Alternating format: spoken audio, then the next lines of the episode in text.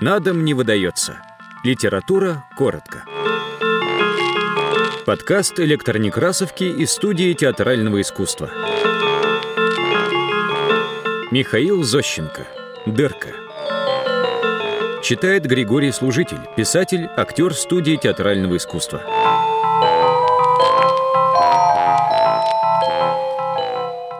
Вот говорят, в Европе часы очень уж дешевы. Там их прям чуть не за даром отдают. Если на наши деньги перевести, то часы 48 копеек стоят. Вот это здорово.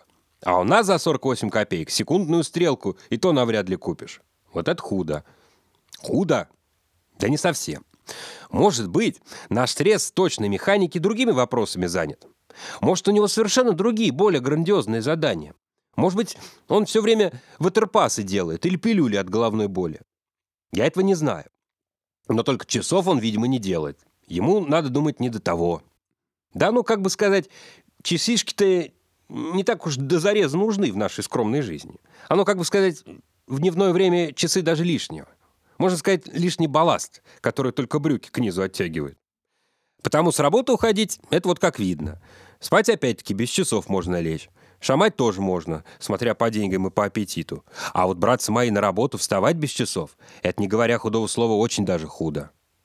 Конечно, можно, например, у соседа спросить или побежать к финляндскому вокзалу посмотреть, сколько часов. Но все-таки это не так уж чересчур просто. Да и у соседа свободно может часов не оказаться. Мой, например, сосед сам встает, когда я встаю. А я встаю, когда он встает. Или когда квартирная хозяйка поднимается. А только квартирная хозяйка не всегда аккуратно поднимается. В этом отношении у нас хронометраж хромает. У нее, может, суставный ревматизм, и она, может, по пять суток из кровати не вылазит. Вот тут разберись, который час. Не говоря худого слова, очень неважно без часов. А главное, через эту конъюнктуру я довольно часто на работу опаздываю. Мне так и сказали. Ходите, товарищ, аккуратней, а не то будет вам наклепка. Конечно, стараюсь и встаю с петухами. Ну а в летнее время встаю по солнцу. Около печки на полу у меня имеется довольно большое отверстие, вроде бы дыра неизвестного происхождения.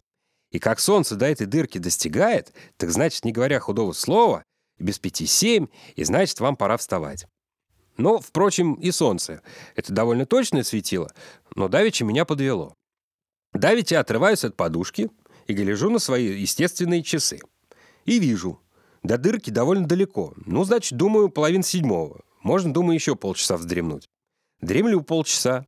Встаю, не торопясь. Иду на службу. Опоздал, говорят. Ну, прям верить отказываюсь. Да, да что вы, говорю? Да, говорят, представьте, на 20 минут. Да, братцы, говорю, да форменная неразбериха, я ничего не понимаю. Заведующий говорит, может, часы у тебя отстают? Да, говорю, конечно, часы отстают. Дырка, говорю, отстает, а не часы. Объясняю все как есть. А заведующий говорит, старая штука. Я, говорит, сам довольно долго по гвоздю в карнизе вставал. Да карниз у нас оседать начал.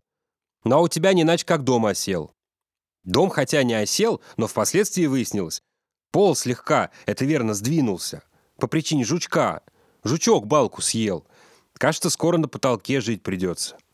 А так все остальное ничего, слава богу. Дела идут, контора пишет, ватерпасы изготовляются. Терпение и труд все перетрут. Thank